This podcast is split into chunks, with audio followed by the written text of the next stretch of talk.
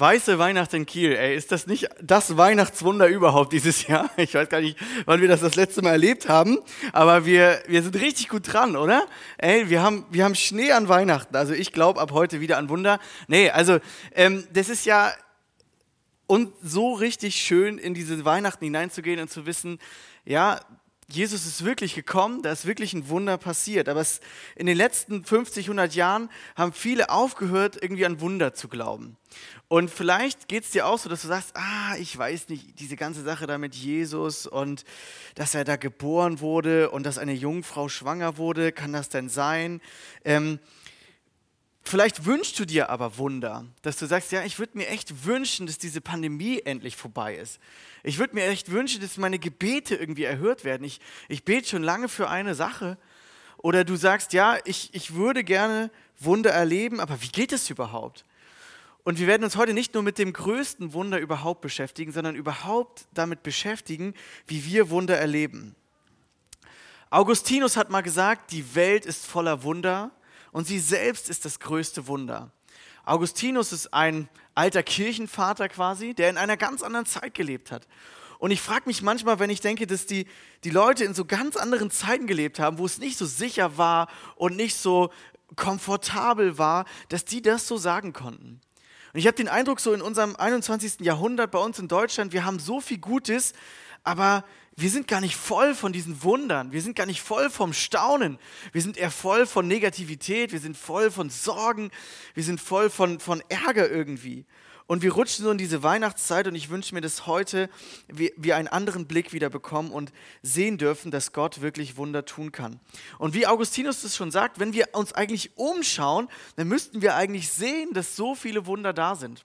Ich habe ja ähm, Biologie auf Lehramt studiert und da geht es ja darum, dass die Welt, ähm, das wird ja überall quasi so verbreitet, die Welt ist ja von selber entstanden. Und eigentlich ist alles nur funktional. Eigentlich ist alles nur Survival of the Fittest, also der, der am besten angepasst ist, der überlebt. Und äh, zwischendurch ist es den Professoren aber immer wieder mal rausgerutscht, dass sie gesagt haben, boah, das ist irgendwie echt so ein Wunder in der Natur. Und ich habe mir gedacht, ja, ähm, das könnt ihr so gar nicht sagen. Ne? Also wenn ihr wirklich die Evolution richtig ernst nehmt, könnt ihr das gar nicht so sagen. Aber ich darf das wahrnehmen. Wir dürfen so viel Vielfalt, so viel Verschwendung, so viel Großzügigkeit in der Natur erleben, so viel Farben, so viel ähm, Rhythmus, so viel Perfektion. In all der Kaputtheit natürlich auch, dass ich denke, ja, da steckt irgendwie ein Schöpfer hinter. Und dass ich das so sehen darf. Aber mit der Zeit des Lebens, vielleicht hast du schon im, im Leben auch vieles erlebt, wo du denkst, du hast auf ein Wunder gehofft und es ist ganz anders gekommen.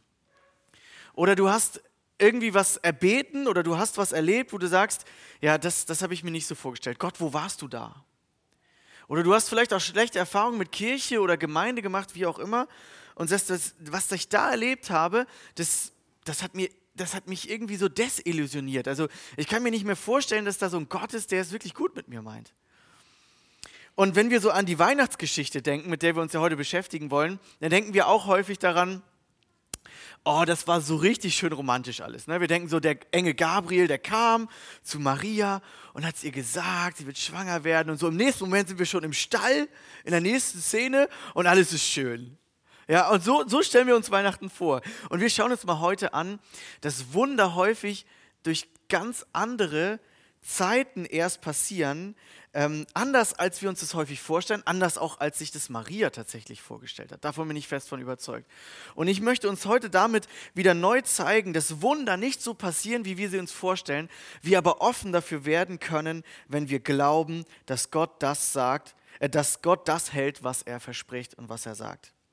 Wir gehen jetzt mal in diesen typischen bekannten Text im Lukas-Evangelium. Lukas war Arzt und hat die ähm, Geschichte von Jesus bewusst ziemlich mit Fakten und ziemlich genau an dem, ähm, was passiert ist, geschrieben. Deswegen wissen wir so viel, in welcher Zeit es äh, wirklich passiert ist. Und Lukas hat sie sehr auf Genauigkeit geachtet bei seiner Überlieferung, da wo er, äh, wie er den Bericht von Jesus aufgeschrieben hat. Und also lesen wir ähm, jetzt mal im Lukasevangelium in Kapitel 1, Vers 26 als Elisabeth, das war die Verwandte von Maria, im sechsten Monat schwanger war, sandte Gott den Engel Gabriel nach Nazareth, in eine Stadt in Galiläa, zu einem Mädchen, das noch Jungfrau war. Sie hieß Maria und war mit einem Mann namens Josef verlobt. einem Nachfahren von David. Gabriel erschien ihr und sagte, sei gegrüßt, du bist beschenkt mit großer Gnade. Der Herr ist mit dir. Erschrocken überlegte Maria, was der Engel damit wohl meinte. Ähm, das war für sie auch nicht alltäglich, ne? dass ein Engel kommt und sagt, ey, du hast große Gnade bekommen. Ähm, da erklärt er ihr, ihr weiter, hab keine Angst, Maria, denn du hast Gnade bei Gott gefunden. Du wirst schwanger werden und einen Sohn zur Welt bringen, den du Jesus nennen sollst. Er wird groß sein und Sohn des Allerhöchsten genannt werden. Gott, der Herr, wird über dein, äh, ihn auf den Thron seines Vaters David setzen. Er wird für immer über Israel herrschen und sein Reich wird niemals untergehen. Da ist Maria in so einer Kleinstadt Nazareth und bekommt auf einmal als Mädchen diese Nachricht. Was denkt ihr? Wie wird sie reagiert haben? Also erstmal, wow, ja, richtig super, aber irgendwie auch ziemlich überfordernd. Und wir lesen jetzt weiter. Maria fragte den Engel, aber wie kann ich ein Kind bekommen? Ich bin noch Jungfrau. Der Engel antwortete, der Heilige Geist wird über dich kommen und die Macht des Allerhöchsten wird dich überschatten. Deshalb wird das Kind, das du gebären wirst, heilig und Sohn Gottes genannt werden. Sieh doch, deine Verwandte Elisabeth ist in ihrem hohen Alter noch schwanger geworden. Die Leute haben immer gesagt, sie sei unfruchtbar und nun ist sie bereits im sechsten Monat. Denn bei Gott ist nichts unmöglich. Also der Engel bringt noch so ein Argument mit rein, ne, um deutlich zu machen, das hört sich jetzt echt abgefahren an, aber das ist sogar bei Elisabeth ist auch noch ein Kind gekommen, das hätte eigentlich auch nicht mehr biologisch äh, klappen können. Und jetzt, guck mal, bei Gott ist nichts unmöglich. Und dann Maria antwortete, ich bin die Dienerin des Herrn. Ich beuge mich seinem Willen. Möge alles, was du gesagt hast, wahr werden und mir geschehen. Darauf verließ der Engel sie. Und bis dahin kennen wir vielleicht diese Geschichte und denken, boah, ja, das, das war super schön alles jetzt für Maria. Ne? Nein, jetzt, fang, jetzt fängt jetzt das Problem an. Was der Engel ihr nämlich nicht sagt, ist das, was jetzt passiert. Jetzt auf einmal ähm, hat sie nämlich ein Riesenproblem. Wenn du damals plötzlich schwanger geworden bist, ohne dass dein Mann, der noch nicht mal dein Mann war, mit dir geschlafen hat, hast du ein Problem. Weil wenn das rauskommt, dann ist ein riesen Eklat in der Familie und außerdem kommt eine riesen Strafe auf dich zu. Und wenn du dann den Leuten noch verklickern willst, ey, das, das, das war wirklich nicht Josef, war der Heilige Geist. Mm, ist klar. So, ne? Äh, wie, wie willst du das erzählen? Ein Riesenproblem für die damalige Maria, weil Josef sagt, äh, also, wir sind da noch nicht mal einmal zusammengekommen, so, ne? Das, was ist hier los? Zum Glück bleibt Josef bei ihr und steht zu ihr. Er überlegt noch hin und her, was er jetzt machen soll in dieser Situation, um die Scham irgendwie von ihr wegzuwenden. Aber Maria geht es in diesem Moment überhaupt nicht witzig und gut. Und jetzt kommt noch zu allem Überfluss noch eine Riesenproblematik dazu. Da fällt so ein blöder Kaiser ein, er macht eine Volkszählung. Ne? Typisch Staatsoberhaupt, da fällt irgendwas ein an Maßnahmen, ne? das denken ja auch manchmal gerade Leute, und sagt, ey, kommt alle in eure Heimatstadt und ihr müsst euch eintragen lassen. Entschuldigung mal. Da, da bist du als Maria schwanger und jetzt sollst du von Nazareth, äh, Nordisrael, nach Bethlehem wandern. Du hast ja keinen Tesla, der dich da automatisch hinbringt oder so, ne? Sondern du musst da jetzt hinlaufen. Also Maria hat Folgendes gemacht: Sie hat eine Telegram-Gruppe gegründet mit Elisabeth und anderen Schwangeren. Hat gesagt: Augustus, du kannst uns mal. Wir gehen nicht. Also also Schwangere laufen nicht diesen 33 Stunden 160 Kilometer. Ja? Ich habe euch mal eine Karte hier gezeigt. Hier seht ihr, also Nazareth, äh, Nazareth, sie mussten hier, damit sie nicht über die ganzen Höhen hier, also über die Berge wandern mussten, mussten sie durch das Jordantal bis nach Bethlehem wandern. Wenn du das mit einer heutigen Google Map ähm, mal eingibst, dann sind das ungefähr 33 Stunden, wenn du am Stück läufst, ähm, und 156 Kilometer. Das ist ungefähr einmal quer durch Schleswig-Holstein, von Heide bis nach Fehmarn oder so. So, das sollst du jetzt als Hochschwangere machen. Das war gar nicht so lustig.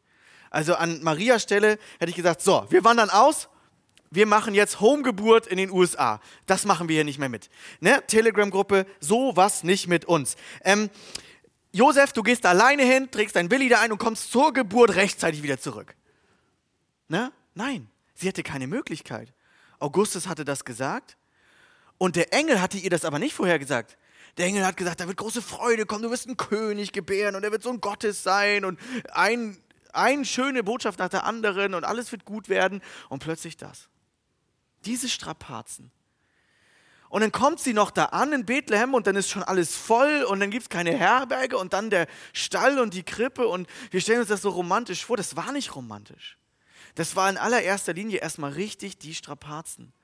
Und da fragst du dich doch in dem Moment, wenn Gott dir was verspricht, sagst du, Gott, wo bist du? Was ist denn das jetzt für ein Wunder? Ist das dein Ernst? Das hättest du mir mal vorher sagen können. Und so reagieren wir Menschen häufig, oder? Und sagen, Gott, meinst du es wirklich gut mit mir? Wenn ich das so erlebe, warum muss die Volkszählung genau in diese neun Monate fallen? Die kann ja auch später kommen. Ne? Also diese Fragen, die wir dann an, an Gott haben. Gott, kann die Pandemie jetzt nicht mal aufhören? Ich habe doch gebetet. Kann ich noch ein, nicht einen besseren Job bekommen? Wo bist du denn? Ich dachte, du willst, meinst es gut mit mir. Warum komme ich jetzt genau in dem Moment in Quarantäne? Warum werde ich jetzt krank? Warum ist jetzt ein Verwandter im Krankenhaus? Und Maria hätte sich total ins Negative verfressen und verfallen können. Hätte sagen können, so, ähm, nicht mit mir, das mache ich nicht mit. Sie war ja auch noch jung. Aber was sie macht, ist was ganz anderes. Die viel ältere und reifere Elisabeth, als sie Maria sieht, gibt sie folgendes Zeugnis über sie. Sie sagt, gesegnet bist du oder glücklich bist du, weil du geglaubt hast, dass der Herr tun wird, was er gesagt hat. Weil du geglaubt hast, der, dass der Herr das tun wird, was er gesagt hat. Auch wenn eine Zwischenzeit kommt, die nicht gut läuft. Auch wenn Strapazen und Herausforderungen kommen. Und so ist Glaube tatsächlich auch in der Bibel zu definieren. Nicht so, wie wir das häufig verstehen. Ja, ich habe einmal am Anfang meiner Konfirmation oder so, habe ich unterschrieben, ich glaube an Jesus. Ich glaube, dass er irgendwie gekommen ist und gestorben ist für meine Sünden, alles schön und gut. Ich halte das für wahr. Nein, Glaube in der Bibel könntest du eigentlich auch mit Treue übersetzen, mit Festhalten. Und das ist das, was in der Bibel ständig so ist. Die ganzen Leute, die in der Bibel die Hauptfiguren sind, mussten durch richtig schwere Zeiten gehen, aber sie haben in diesen Zeiten an Gott festgehalten. So heißt es auch mal von Abraham, vielleicht auch schon mal gehört. Denn was sagt die Bibel über Abraham? Schreibt Paulus hier an die Römer. Was sagt die Bibel über Abraham? Die Schrift, also die, die, die jüdische Bibel, der erste Teil der Bibel, das Alte Testament. Abraham aber, glaub, aber glaubte Gott. Obwohl das völlig widersinnig war. Abraham und Sarah, das, das, das Paar, das war so alt, ja. Und dann kommt Gott und sagt auch, ihr werdet noch ein Kind bekommen.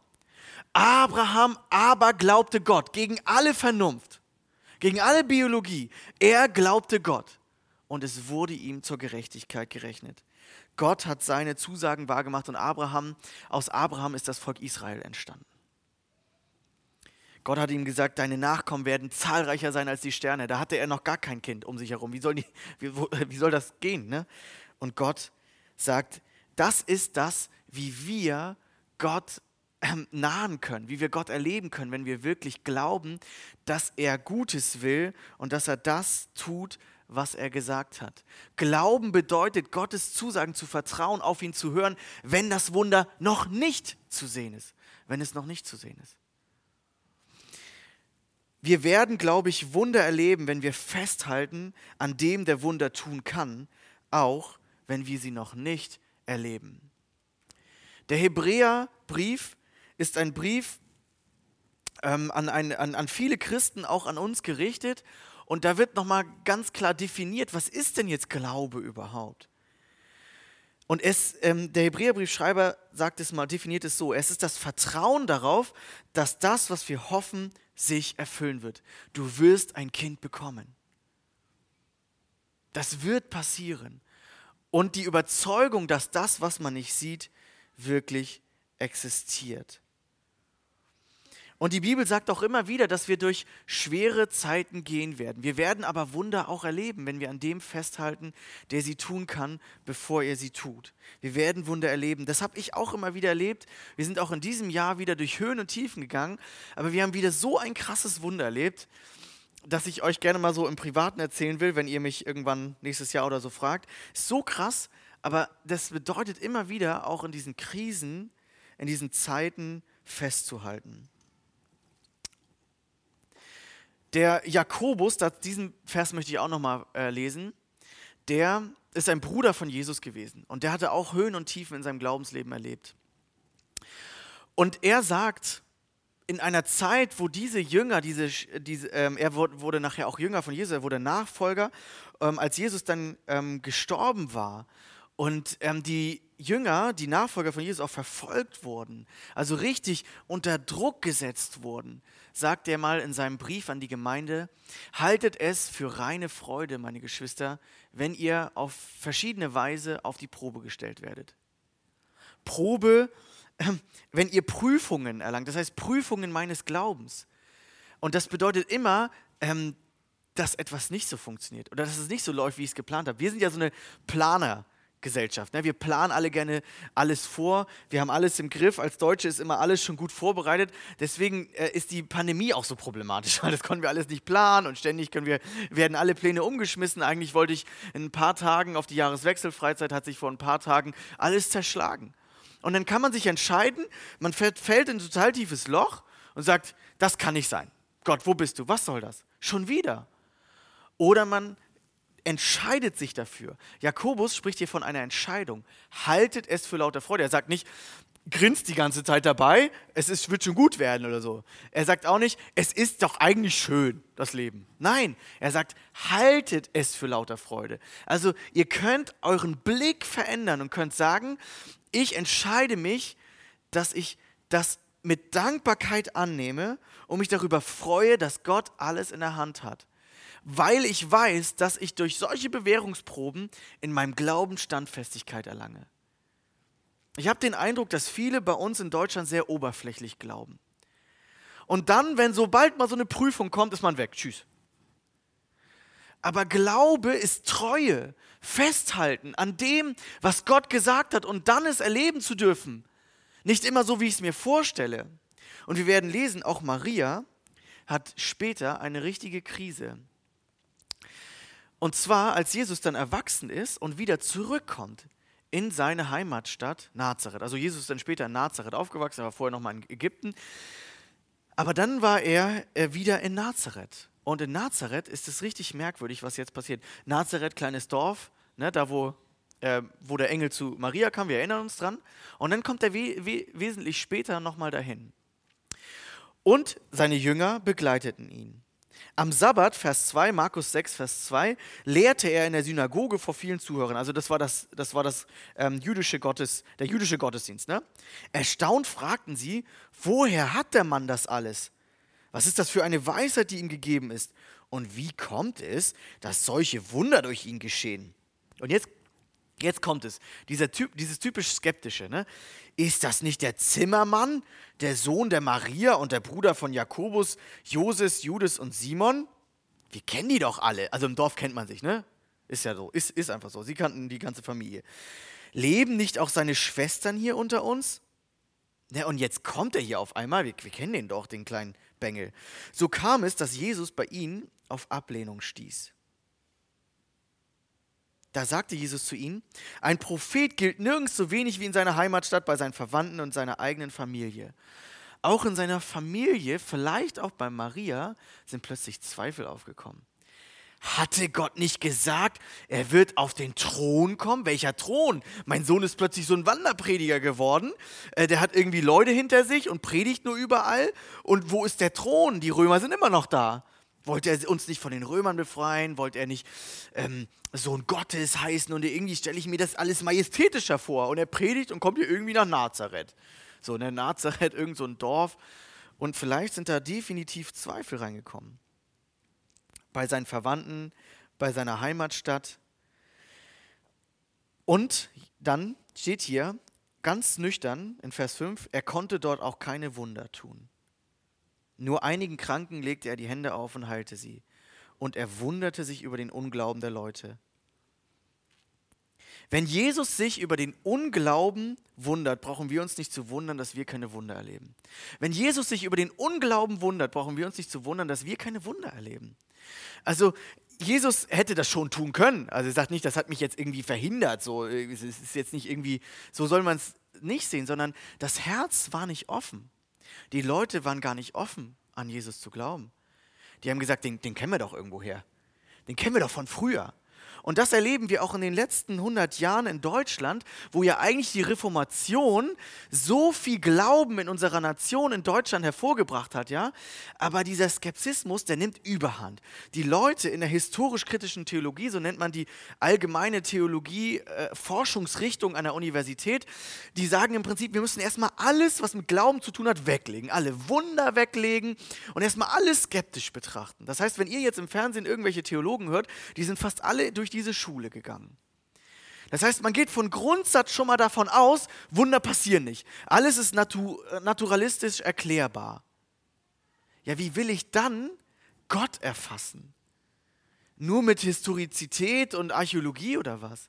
Und dann geht man immer erstmal davon aus, das gab es alles gar nicht. Man ist auch davon ausgegangen, lange Jahre, also das ganze 19. Jahrhundert immer noch, dass ähm, ähm, Anfang 20 ist es auch, dass es Nazareth nie gegeben hat.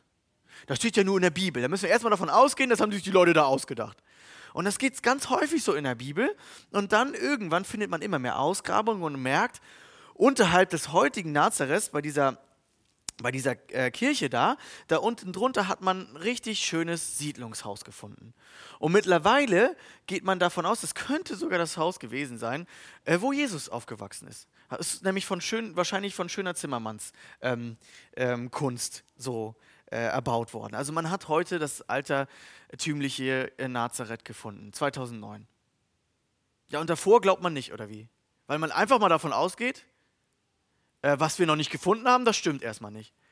Und so ticken wir manchmal. Ne? Das ergibt überhaupt keinen Sinn. So viele Dinge sind mittlerweile gefunden worden und was nicht gefunden wurde, ähm, das heißt ja nicht, dass es nicht existiert hat. Und wenn wir einfach Gott kennenlernen wollen, müssen wir glauben, dass er ist, dass er existiert und das erleben. Gott tut seine Wunder nicht, wenn wir sie gar nicht wollen, wenn wir ihn gar nicht wollen, wenn wir unser Herz nicht für ihn öffnen. Ich weiß nicht, wie das bei dir ist. Glaubst du an Wunder? Bist du desillusioniert? Denkst du nur, ja, Weihnachten ist ja alles schön und gut, mag sein, dass es passiert ist, aber an Gott möchte ich nicht mehr so richtig festhalten, dann möchte ich dich heute einladen, dass du ganz neu Gott sagst, ich möchte dir lernen zu vertrauen, dass du das Beste für mich bereithältst, dass der Herr Jesus wirklich am Kreuz für meine Sünden gestorben ist, dass er mir meine Last abnehmen will, dass er nicht nur geboren wurde, sondern dass er die Rettung wirklich für die Menschheit geworden ist. Und dass du zweifelst, ist normal. Sogar die Familie von Jesus hat gezweifelt. Zieht euch das mal rein. Ja? Die Familie von Jesus hat gezweifelt. Später war Maria da. Später war auch Jakobus, sein Bruder, am Start und ist in Jesus Fußstapfen getreten. Es lohnt sich, immer wieder zurückzukommen und zu fragen, Jesus, ähm, gibst dich wirklich? Bist du wirklich auferstanden? Bist du jetzt wirklich auf dem Thron? Bist du der König, der mein Leben in der Hand hält?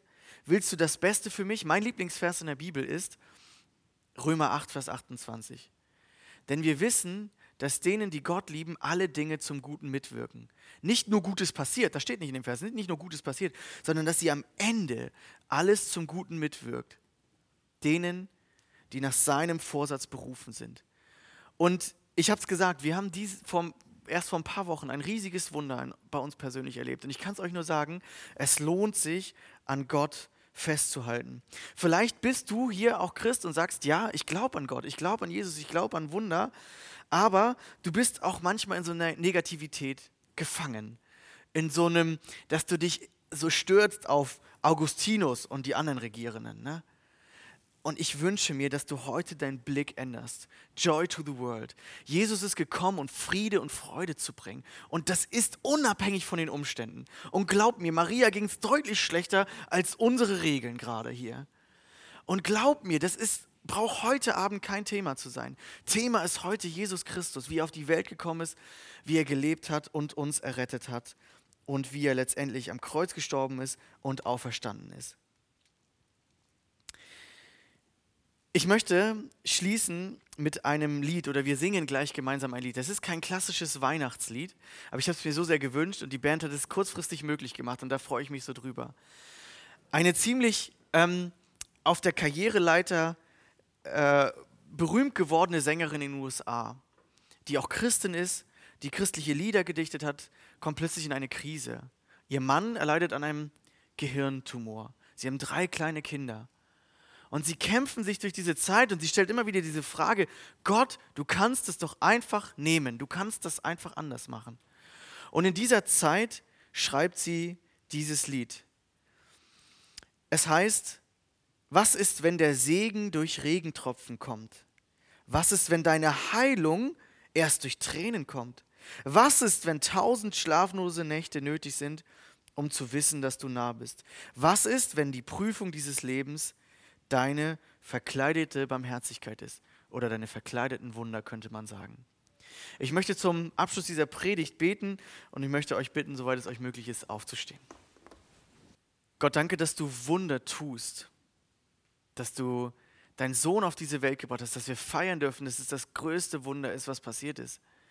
Dass du, Herr Jesus, in dieses unscheinbare, in die, zu dieser unscheinbaren Familie gekommen bist, ähm, in eine Handwerkerfamilie, in einem kleinen Dorf in Nazareth bist du aufgewachsen. Gott, du tust Wunder in dem Unscheinbaren, durch die Unscheinbaren. Und das dürfen wir häufig erleben. Und ich möchte beten für jeden hier, der vielleicht verschlossen ist im Herzen. Der sagt, kann schon sein, dass da was ist, aber sein Herz noch nicht so richtig geöffnet hast, dass du wirklich vertrauenswürdig bist, dass du ein Gott bist, dem man vertrauen kann, dass du in unsere in unseren Alltag hineinwirken und eingreifen kannst, dass du unsere Last, unsere Schuld wirklich nehmen kannst. Dann möchte ich beten jetzt, dass du unsere Herzen öffnest. Und für die Leute, die gerade vielleicht durch eine schwere Zeit auch gehen oder auch in den letzten Wochen, dass wir einfach diesen Blick wieder auf dich haben, dass du alles zum Guten führen wirst. Und dass wir durch Prüfungen nur standfester werden können in unserem Glauben. Ich bete für alle, die gerade zweifeln, die skeptisch sind, die sich irgendwie weggewendet haben dass sie wieder dich neu erleben, dass du dich zeigst, dass du in diese Zweifel hineinkommst, Herr Jesus. Ich danke dir, dass du auf diese Welt gekommen bist, um Frieden zu bringen in unsere Herzen, egal in welchen Umständen wir gerade sind, egal wie es uns geht, dass du uns innerlich Frieden geben willst. Danke, Jesus, dass du da bist. Amen. Heute möchte ich dir etwas Unglaubliches erzählen. Unglaublich, aber wahr dass im Jahr 2008 ein Mann einen Sturz aus 152 Metern Höhe überlebte. Er erwachte am Weihnachtstag aus dem Koma und musste den Tod seines Bruders betrauern, der auch in die Tiefe gefallen war, aber starb. Ein Wunder ist geschehen. Das war schon bald darauf in allen Zeitungen zu lesen. Manche Menschen nennen manche Dinge ein Wunder wenn sie beispielsweise etwas selten erleben oder einfach nicht erklären können.